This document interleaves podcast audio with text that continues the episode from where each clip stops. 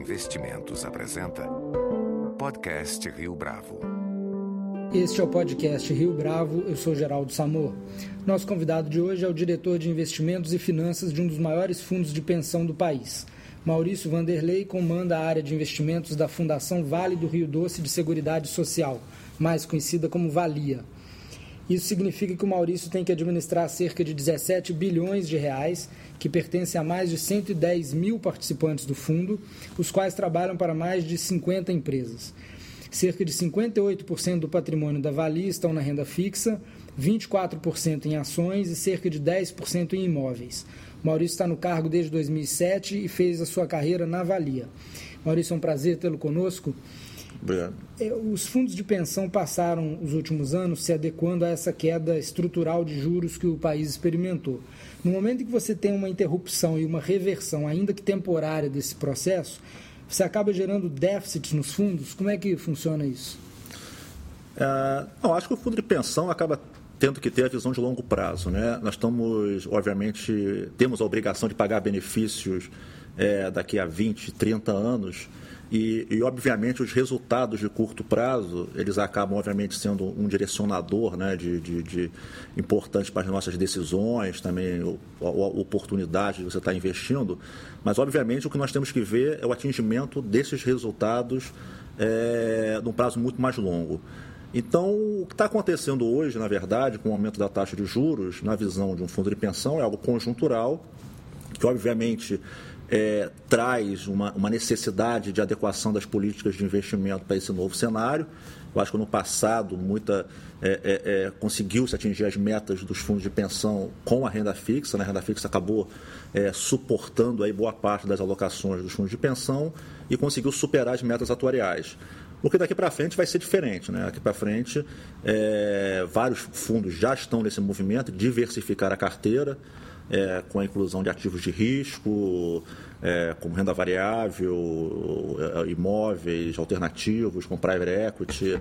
É, então, esse processo, aumentando o próprio duration né, da carteira de, de renda fixa, é, a compra de títulos indexados, a inflação também cada vez maior, também maior participação dentro das carteiras dos fundos de pensão.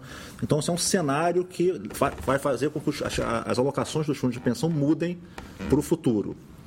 E Eventualmente, o que você pode ter no, no, no curto prazo, nesse movimento de, de redução da, da taxa é, atuarial, que a lei nos impõe também, pelo lado do passivo, você pode ter eventualmente déficit, mas que no longo prazo eles é, vão ser revertidos por uma política de investimento diversificada. Quer dizer, não necessariamente a foto que é mostrada de um déficit de um fundo de pensão ela significa uma, uma, um déficit estrutural. Sim. Ele pode caracterizar um déficit conjuntural que, uma vez que o mercado mude, é, ele se, ele, isso desaparece. Que me parece que é o cenário atual. Nós estamos diante de um cenário onde é, é, é a recuperação da economia americana está trazendo uma certa volatilidade para a renda fixa, um momento de bolsa no Brasil também um pouco mais desafiador, com que faz com que as carteiras mais diversificadas é, sofram no curto prazo.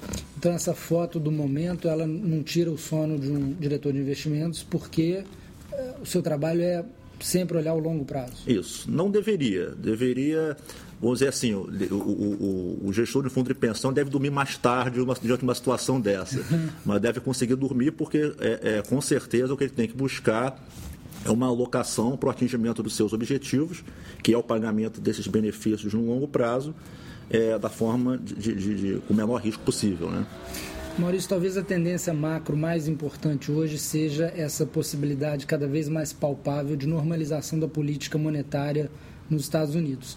Isso está por trás de grande parte da volatilidade que a gente está uhum. vendo aí, dessa reprecificação de ativos. Como é que vocês estão é, se adequando, adequando a sua carteira para esse novo mundo que está vindo aí?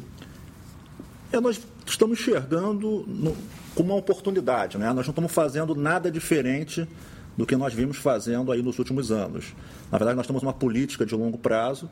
Esse processo de diversificação da carteira da Valia já tem mais de 10 anos e nós continuamos executando ele. Então, continuamos com é, na renda variável procurando empresas com boas perspectivas por longo prazo, bons fundamentos é, onde nós temos muito menos aquela visão do resultado de curto prazo, mas com possibilidade de altos retornos mais adiante. É, na renda fixa, nós vemos esse, essa abertura das taxas das NTNBs como também oportunidade, para dar uma ideia, o nosso plano BD hoje ele tem uma meta atuarial de 5%. BD é benefício definido. Definido, isso. Uhum. E eu consigo comprar títulos hoje no mercado com, com, com uma é, por exemplo, 2050, uma NTNB 2050, pagando 5,70. E você disse que a meta é quanto? 5%. Tá. Quer dizer, então, em termos reais, né? Então, parece que é um bom momento para comprar esses títulos e continuar nesse processo de alongamento. Então, na verdade, nós não mudamos a nossa política. Nós continuamos fazendo o que nós vimos fazendo e, e olhando para o curto prazo muito como em busca de oportunidades. Se tem ativos que nós julgamos que estão depreciados e que estavam no nosso radar, então nós vamos é, é, comprar esses ativos aproveitando esse momento. É, vocês têm cerca de 24% do patrimônio hoje investido em ações. É, quanto dessa gestão é feito dentro de casa e quanto está na mão de gestores uh, independentes? Olha, nós temos hoje, dos, do total de 3 bilhões e 400 de renda variável investidos, nós devemos ter em torno de 600 milhões terceirizados. Uhum. O restante está é gestão interna. E essa terceirização é, no Brasil ela é uma tendência crescente? Creio que sim, creio que sim. Acho que no caso da Valia, particularmente, tanto na, na carteira própria, gerida internamente, como na carteira, na carteira terceirizada, nós buscamos uma, uma gestão voltada para fundos de valor. Uhum. Quer dizer, com, com, com um horizonte também longo, onde o, o, o, gestor consiga né, direcionar os recursos para as suas melhores teses, né, que não necessariamente performam num curto prazo mas que tem um espaço para que mature essas teses. Então, isso faz mais sentido para a gente, porque, como, como, já disse anteriormente, as nossas obrigações se pagam no longo prazo. Né? Então, eventualmente, se você consegue escolher boas empresas com bons fundamentos, é, com sustentáveis, que você é, entenda que, que é apenas um momento que a empresa está passando e que o preço está fora do lugar, então esses fundos conseguem se, se aproveitar dessa aproveitar disso e, e criar valor. Né? Quais, quais são as empresas hoje, as maiores empresas da carteira da Valia?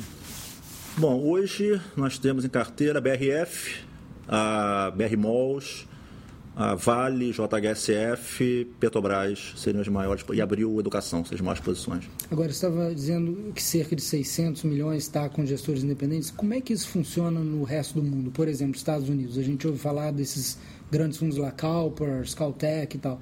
A maior parte da gestão é feita in-house ou, ou terceirizada? Depende. O plano corporativo acaba sendo totalmente terceirizado, né? Ah, praticamente, eu acho que o nível de terceirização lá fora é maior do que aqui no mercado doméstico, né? Um pouco diferente. Até porque acho... a indústria de ácido manager existe lá há mais isso, tempo, né? Isso, isso. E até pela, pelo histórico da nossa indústria, então, por exemplo, na renda fixa, até pouco tempo, a boa parte dos recursos estavam alocados em estratégias dedicadas à CDI o que fazia, obviamente, é, é, boa parte dos recursos ficar dentro de casa. Eu acho que isso é uma tendência que na renda variável muito mais clara, né, pelo, se você for olhar o histórico né, de, de, de, uma gestão de fundos de valor aqui no Brasil, os retornos são bem mais altos nos últimos anos do que, do que os retornos de gestão de estratégias passivas. E isso também internamente também é, um, é também uma, é um fato. Nosso retorno nos últimos 10 anos está na casa de 26% ao ano, em média. Dizer, então, e, e, nosso, e esse processo de terceirização nossa continua está melhor ainda do que a nossa gestão interna. Esse 26% é a média dos últimos 10 anos, média anual dos últimos 10 da anos. Da sua carteira de ações. Isso, exatamente. Ah, é, é só da parte Só da parte interna, interna. Ah, da parte interna. Interna, exatamente. 26% ao ano. Isso, isso. Então, muito bom, hein? Muito bom. Foi muito bom. Então, a gente acredita nesse tipo de gestão, acredita nesse tipo de, de, de estratégia e, e, devemos aumentar futuramente essa parte terceirizada, porque né, nós fizemos um processo até no final do último ano que tem ido muito bem, tem, tem dado um resultado muito satisfatório. Processo de quê? De terceirização da carteira assim. de renda variável, onde nós contratamos sete gestores. Então, esse processo deve continuar para frente, deve nos próximos anos, aumentando a participação de gestores de valor na nossa carteira. Maurício, os fundos de pensão têm sido chamados para investir nas grandes obras de infraestrutura que o governo uh, considera essenciais para o país. Uhum. Em quais dessas grandes obras a Valia está envolvida hoje? A Valia, na verdade, ela tem uma, uma atuação é, em infraestrutura é, via private equity. Até porque, obviamente, obras de infraestrutura elas são muito grandes, apesar da Valia é, é, é, é ser uma, a sexta, funda, maior, sexta, sexta maior fundação no Brasil, mas obviamente não tem o porte de participar de grandes, de grandes projetos. Então, uma forma de conseguir participar e ganhar escala é através de, de investimentos de fundos de private equity. Então, é, você não é tão grande quanto uma Previ para o governo falar, vai para Belo Monte, vai para Giral, vai para... Não, na verdade, é questão de, de recursos, né? recursos disponíveis para estar alocando infraestrutura. Eu tenho, eu tenho muito menos recursos é, disponíveis para estar investindo. Então, isso faz com que eu tenha que ter, procurar essa escala que projetos de infraestrutura é, demandam. Então, por exemplo, nós temos um, um, investimento na Sete Brasil, que é uma empresa de, que, tá, que tem como objetivo a construção de 27 sondas, 28 sondas para a Petrobras, é, para a exploração do pré-sal. Então, são vários fundos de pensão que se juntaram, vários bancos se juntaram no, no fundo de, de private equity para é, dar o fund para esse projeto. Então, nós, dessa forma que nós atuamos, buscando essa sinergia, essa escala junto a outros investidores também de porte. Agora, de uma forma geral, qual tem sido a experiência de vocês com private equity? Porque a indústria de private equity cresceu bastante uhum. na última década. Sim. Né? Positiva. Na verdade, a gente vê hoje uma indústria muito mais madura, né? muito mais gestores é, já é, é, é, trabalhando nessa indústria. Nós achamos que ainda há muitas oportunidades em diversos setores da economia brasileira onde o, o, o private equity faz diferença, né? onde você pode fazer diferença. Obviamente, o Brasil é um país que tem é, é, é, baixa poupança, tem custos altos de financiamento e você tem necessidade de, de, de de recursos em algum setor, ou possibilidade de consolidação, ou também a, a capacidade de aumento da governança, né, que o impacto na governança que um fundo de private equity pode fazer e, e, e, criando valor, nós vemos isso como muito, muito positivo. E além disso, nós usamos o private equity como uma, uma diversificação da nossa carteira de ações. Existem diversos setores que não estão é, representados né, na, na, no mercado de empresas listadas. Então, nós buscamos no Private Equity um complemento à nossa gestão de, de equity. Né? O, o, que você tem em Private Equity está é, no consolidado, está em ações ou está em estruturados? Não, ele está em estruturados, mas, uhum. mas quando eu olho a minha gest... gerencialmente a minha carteira, eu uhum. tenho uma visão setorial que consolida os, os dois a, a, tanto o mercado listado como o private equity. Então, quando a gente fala naqueles 24% do patrimônio em ações, é só ações listadas. listadas tá. Só listadas. E, e, os FIPs 4%. de 7 Brasil, por exemplo, são os chamados produtos estruturados. Exatamente. Tá. É, na verdade, hoje nós temos, devemos fechar o ano com 10% de capital comprometido em private equity. Tá. tá comprometido. Investido está em torno de 4%. Esse 10% é um recorde ou não? É, a maior alocação nossa de, de, de, de private hoje, sim, sim. É, é, então, nós devemos atingir isso no final do ano, que é o nosso limite. Maurício, mas o que, que você vê? Você vê algum problema na indústria de private equity? Por exemplo, é, não sei se isso é um problema, mas todo mundo correndo atrás dos mesmos ativos. É, é, o cara chega aqui para te apresentar um fundo e as apresentações estão muito parecidas umas com as outras. Alguma coisa assim? Ainda não. Quer dizer, a questão de preço, obviamente, está dentro do, no, de, um item de monitoramento nosso, da carteira. Né?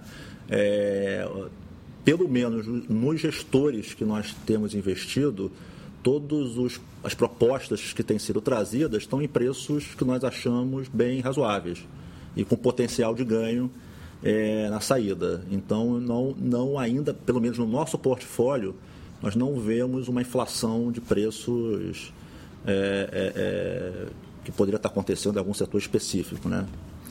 Então... Agora, eu sei que você é membro do Conselho Deliberativo da Associação Brasileira de Private Equity Venture Capital, né? BVCAP. Uh, os Estados Unidos têm uma tradição muito forte em investir no estágio imediatamente anterior ao Private Equity, que é o Venture Capital. Por que, é que aqui no Brasil a gente não ouve falar de grandes fundos de pensão fazendo investimentos substanciais em venture capital?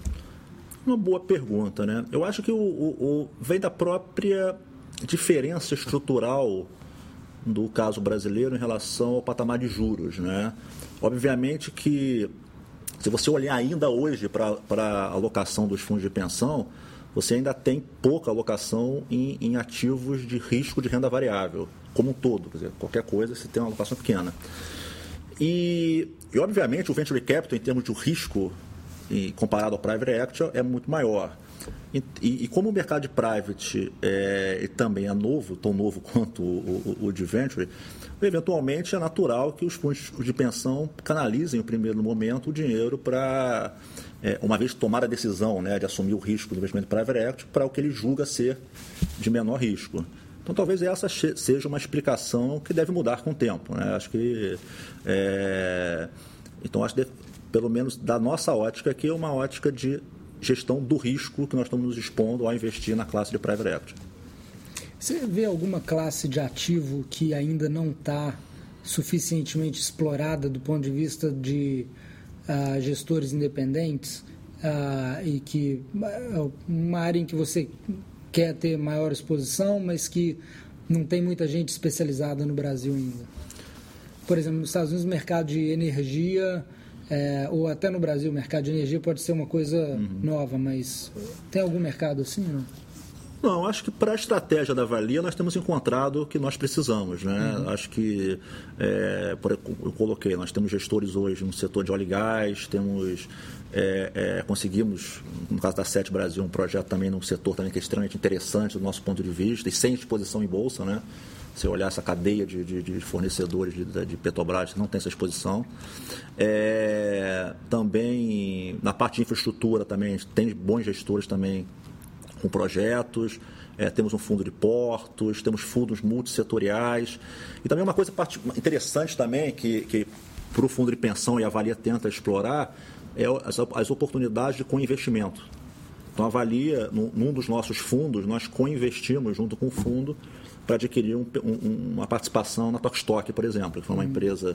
O Carlyle. Isso, foi adquirida pelo Carlyle e nós co-investimos junto com o fundo, que também é uma outra forma de você atuar dentro também desse espaço de private equity e tentar melhorar o retorno naqueles investimentos que você julga é, serem interessantes para a nossa carteira.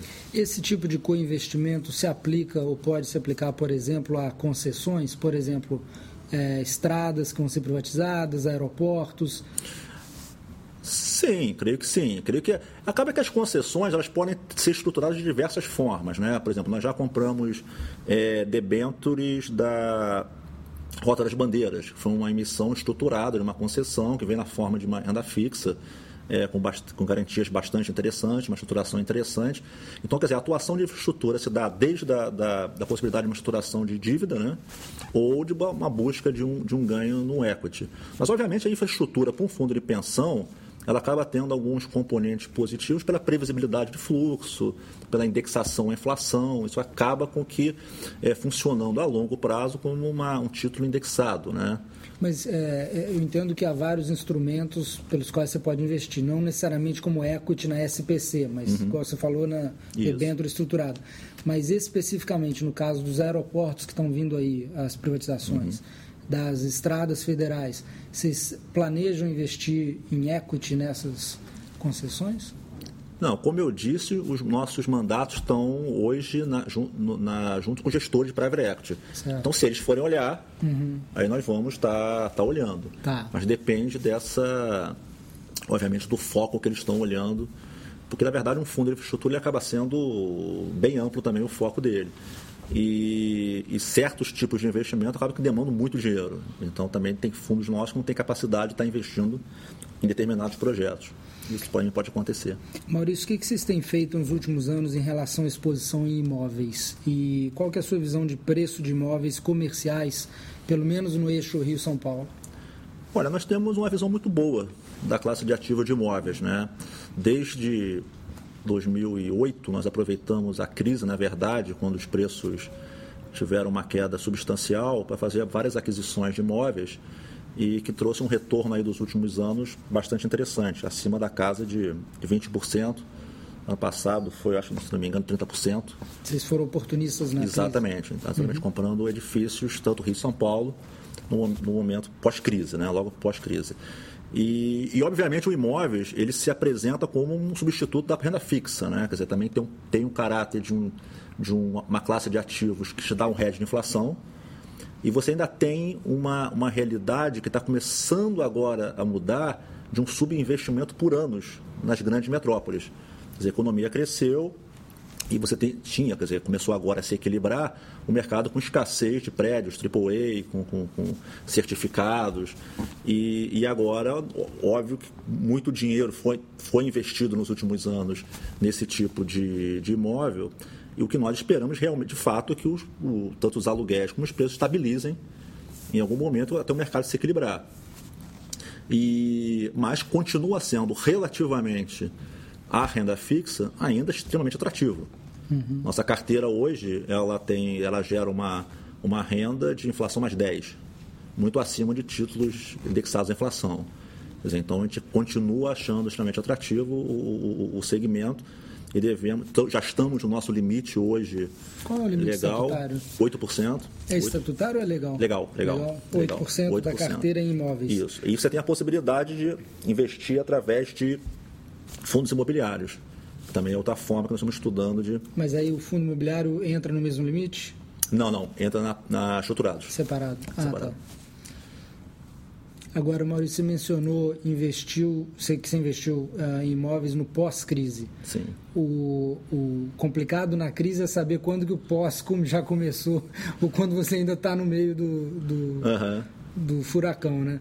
É, qual a sua impressão? Nós estamos gravando hoje, o dólar está 2,40, é, não sei onde a Bovespa está, mas uhum. imagino que abaixo de 50 mil. É, a sua sensação de que a reprecificação de Brasil já está meio caminho andado, já está quase no final?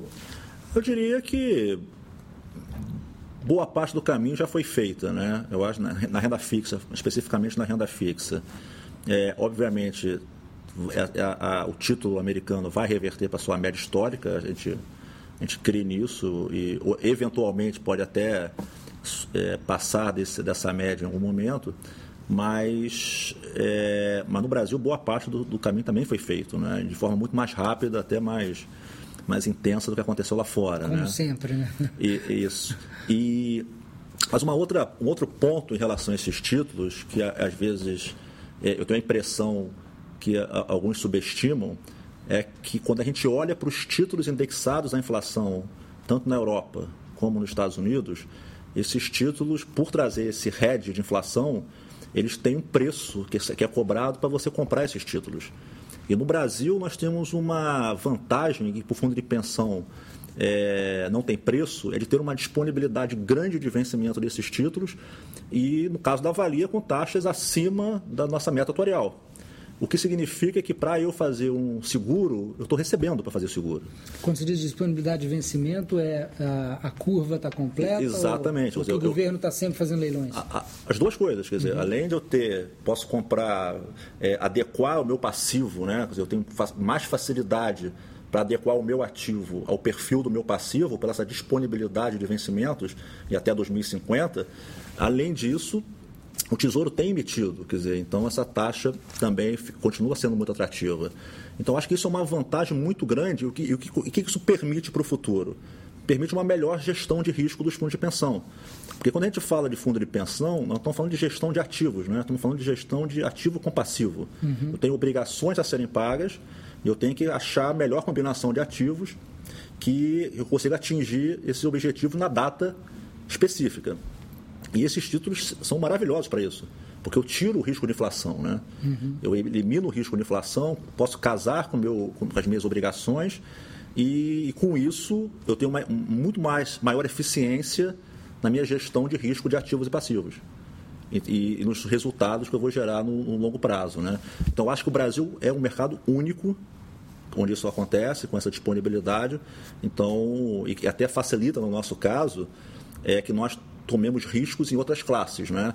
Nós temos 100% da reserva é, matemática hoje coberta com ativos indexados à inflação, esses títulos indexados, imóveis, empréstimos também que, tem um, que tem, traz esse resto de inflação, e temos, o que significa que é, é, não importa o que aconteça com, com, com, a inflação, eu tenho a garantia de pagamento dos, das minhas obrigações de, de forma tranquila e, e, e, muito clara.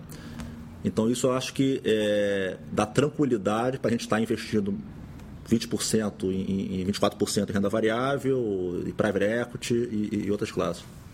É, vamos falar de investimentos no exterior. Uh, o que é que os fundos de pensão podem ter por lei e pelo estatuto em relação a, a investimento no exterior?